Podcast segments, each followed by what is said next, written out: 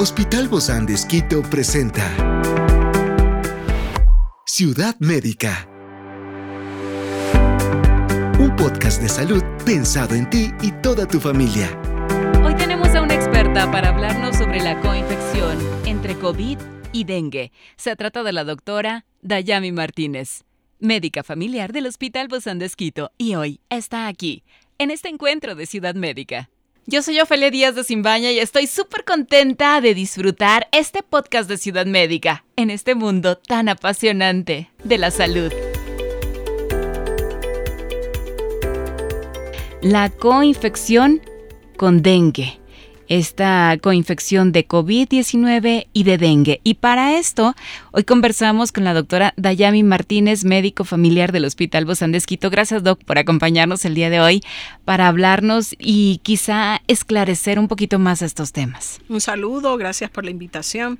Es un tema importante, especialmente pensando en las enfermedades invernales de esta época. Es decir, la posibilidad de que alguien eh, tenga una enfermedad por dengue, que tenga una enfermedad por, eh, de COVID-19 o que en el mismo momento estén los dos, eh, las dos virus. Se vale eso, todo puede, puede ocurrir. Y eso apunta hacia una condición de mayor gravedad. Entonces sí tenemos que estar alertas. Hay alguna similitud también entre los síntomas, ¿verdad? Exactamente. De las dos. Exactamente. Entonces en la temporada invernal no podemos dejar de mencionar esta posibilidad de que pueda, puede existir una, una enfermedad, una persona se puede enfermar al mismo tiempo con los dos virus.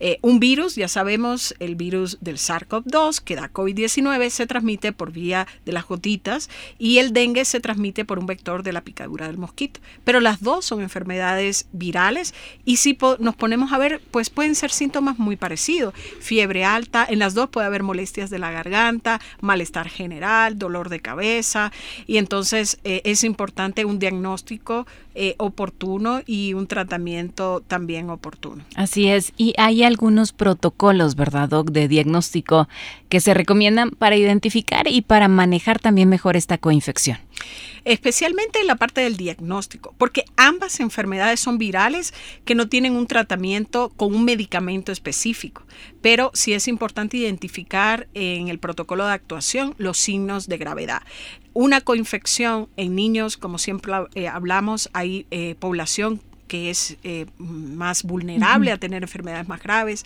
niños menores de 5 años, mujeres embarazadas o personas que tienen su sistema inmunológico afectado, pues pueden tener eh, mayor probabilidad de complicaciones en este tipo de coinfección. Y frente a todo esto, Doc, hay efectos que tiene la coinfección entre el COVID-19 y el dengue en la severidad y prevención también y progresión, perdón, de cada enfermedad? Una coinfección, es decir, que una persona esté enferma al mismo tiempo de COVID y dengue, tiene más probabilidad de tener una enfermedad grave que requiera hospitalización. Experiencias excepcionales son el motor que nos anima a trabajar por la salud integral de nuestros pacientes expresamos el amor de Dios para dar prioridad a la vida por sobre todas las cosas. Seguimos con nuestro compromiso, la seguridad del paciente. Hospital Bozán de Esquito, a la gloria de Dios y al servicio del Ecuador hay que tratarla de manera diferente, ¿verdad? Y observar también eh, esa tasa de complicaciones en el curso que estén llevando la enfermedad. Evitar la automedicación, por ejemplo, eh, los antibióticos que no van a tener un efecto en el tratamiento. No se usan los antibióticos, lo volvemos a repetir, ¿no? se usan los antibióticos. Entonces, cada vez que tengamos la oportunidad vamos a hablar de eso.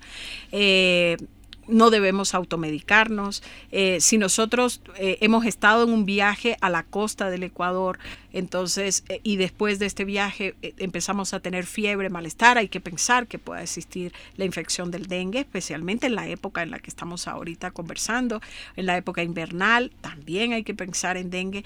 desde el punto de vista de la región de Latinoamérica, hay una alerta del incremento de números de casos desde el año a finales del 2023. Entonces, estamos previendo que pueda haber un incremento eh, de personas enfermas por dengue. Entonces, igual, en los últimos meses, por la época invernal, vemos más frecuente infecciones respiratorias agudas y el virus SARS-CoV-2, este coronavirus puede ser uno de los virus que nos puede enfermar.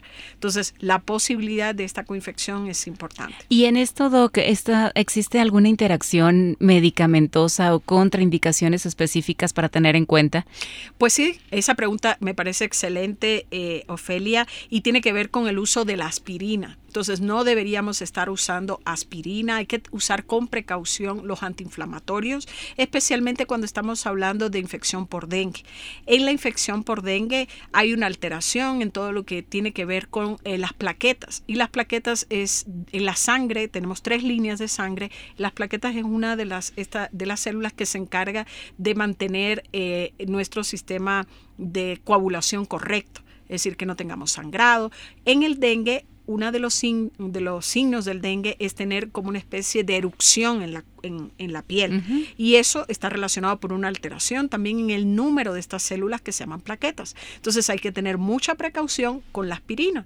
Mira que todos conocemos que usamos la aspirina en dosis bajita eh, porque para evitar que se nos formen coágulos. Por ahí la población conoce ya que hay alguna relación entre la aspirina y la sangre. Entonces, cuando hay una infección por, por, por dengue, hay que evitar eh, el uso de aspirina. Entonces, cuando estamos en una región o en una época donde hay incremento de, enfermedad por dengue, hay que evitar este tipo de, Y a veces es lo primero que se carga, ¿no? La aspirina. Y, es lo que más se tiene a la mano también. Exacto. Entonces, no tengo nada, pero tengo esto. Bueno, denle eso, dicen muchas personas. Hay que tener precaución. Hay que tener mucho cuidado con esto. Ahora, ¿podría esta coinfección afectar la respuesta inmune del paciente de manera única? Imagínate que es un, eh, es un cuerpo luchando contra dos virus. Entonces, sí, sí, hay, hay, hay definitivamente no quiere decir que el 100% de las personas que van a tener coinfección, por supuesto que no, unas, unas personas van a tener la probabilidad, y el que tiene la probabilidad y, el, y esta persona que se enfermó o que le infectaron los dos virus al mismo tiempo, pues mm, pueden tener una respuesta favorable y no quiere decir que todo el mundo va a estar hospitalizado, ya afortunadamente. Pero hay otras personas que sí eh, pueden eh, tener manifestaciones de gravedad, requerir hospitalización porque hay una alteración en el volumen de los líquidos del cuerpo, porque pueden haber más fácil afecciones de órganos como los riñones, entonces hay que tener precaución. En esto de la, de la vacunación, Doc, y de la prevención, que siempre ha estado como en juego, ¿no? Esto, unos a favor, otros en contra, no vamos a hablar si estamos a favor o en contra, pero ¿cómo influye el estado de vacunación contra el COVID-19 en el, en el riesgo y el manejo de una coinfección con dengue? Yo no tengo mucha información exacta con relación a la coinfección y mm, el impacto de la vacunación.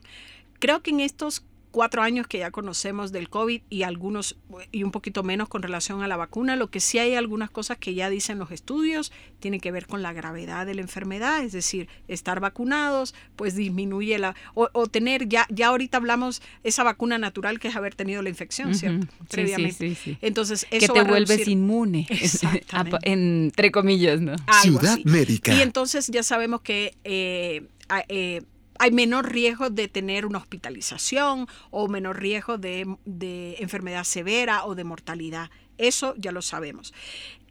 Al, estudios que hablen de que si yo tengo la vacuna tengo menos riesgos de, de coinfectarme con dengue, no creo que exista. Entonces yo creo que hacia allá no va ese impacto. Sin embargo, si hay estudios de que hablan de que eh, a estar vacunado, una dosis, dos dosis, tres dosis, eh, y especialmente del COVID, estar en la tercera dosis, hay menos riesgos de tener COVID prolongado. Entonces, digamos, hacia, hacia ese sentido ya hay alguna investigación. Pero lógico, si yo estoy vacunado contra el COVID, eh, la posibilidad de tener una enfermedad severa por COVID-19 tipo pulmonar va a ser menor. Por lo tanto, si es que me infecto al mismo tiempo con el virus del dengue, pues probablemente al probablemente eso también influye en el curso natural y que el desenlace no sea tan grave. Pero el solo hecho de haber una coinfección es una alerta que hay que tener en cuenta. Y viceversa, ¿no? Bueno, eh, aquí no hay esta vacuna contra el contra dengue, el dengue así que no podríamos hablar de esos, pero también eh, hay un impacto en los sistemas de salud, ¿no? Que plantean desafíos en la coinfección del COVID-19 y del dengue, eh, especialmente en términos de recursos, de capacidad hospitalaria, de, atención primaria sobre todo. Ciudad médica. E, exactamente, es decir, si es que eh, siempre, si es que tenemos menos personas que se enferman, pues la presión, digamos así, ya, ya, ya, el público conoce esa, presión sobre el sistema de salud, esa cantidad de personas llegando a una emergencia y causando eh, esto de que no haya el recurso de las camas de hospitalización o algunas de estas situaciones como... No, ya cambian. Va, va modificándose. Pero en épocas en las cuales hay una alerta, que sobre justamente de lo que hablamos ahorita, pues justamente hay que estar, eh, digamos, pendiente para que tengamos contacto con nuestro médico, tenemos estos síntomas, hacernos oportunamente una prueba para identificar COVID o dengue, porque hay maneras de identificar eh, diagnosticar eh, por laboratorio ambas enfermedades. Y de hecho ya no sería algo tan nuevo, ¿no? Porque ya es algo que lo hemos venido, o que ya se manejó eh, en casa, me, refiero también, ¿no? Ya sabemos las medidas con relación al COVID, con relación al dengue, bueno, las medidas en las personas que nos están escuchando, digamos acá en la sierra, al no tener el vector que transmite el dengue, no es que vamos a usar mosquiteros y otras medidas que sí la población que nos está escuchando y que vive en la Amazonía o que vive en el litoral del país en esta época sabe que es importante, digamos, eh, evitar la picadura del mosquito. Hay tratamientos o estrategias también de prevención que llegan a ser muy efectivas. De las que, bueno, del COVID las, las conocemos. Del dengue.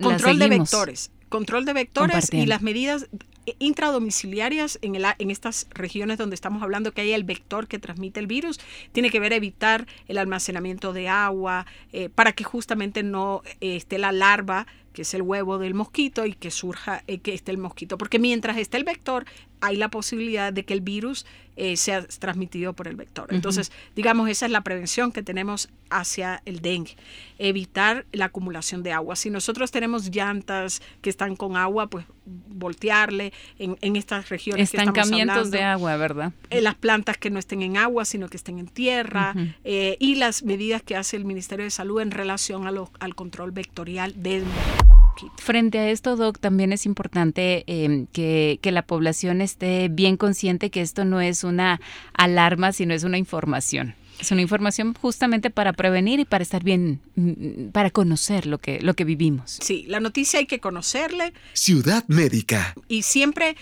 en la palabra en, la parte epidemiológica está la alerta, es porque nosotros estamos diciendo hay un comportamiento diferente de una enfermedad. O sea, la población, lo importante es que esté con la mejor información, que, que uno comprenda también la información y que hayan espacios que faciliten eso. Definitivamente, yo creo que siempre cuando más conocemos, más sabemos, estamos mejor informados y, sabemos cómo reaccionar ante estas situaciones. Para tomar las mejores decisiones. Sí, para tomar las mejores decisiones. En cuanto a viajes, Doc, y todo esto. Eh, Restricciones de viaje. Y la manera de, de, contagio la manera de contagio del dengue a través de la picadura. Entonces, en el relación al viaje, no es que vamos a restringir en época invernal los viajes, pero ya sabemos que eh, pues hay que usar eh, repelente, hay que evitar las horas donde en algunas regiones donde estemos más expuestos a los vectores y el control, yo diría que lo más importante en el control de las viviendas para ayudar a reducir los vectores, es decir, evitar el, estancamiento del agua. Eso con relación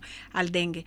Y con relación al COVID, digo que es fundamental que hablemos de lavado de manos lavado de manos, lavado de manos y, lavado, de, manos. He dicho. Muchísimas gracias, Doc. Eso se nos va a quedar ahí bien pendiente. Gracias, doctora Dayami Martínez, médica familiar del Hospital Bozán de Esquito. Un fuerte abrazo, Doc. Gracias.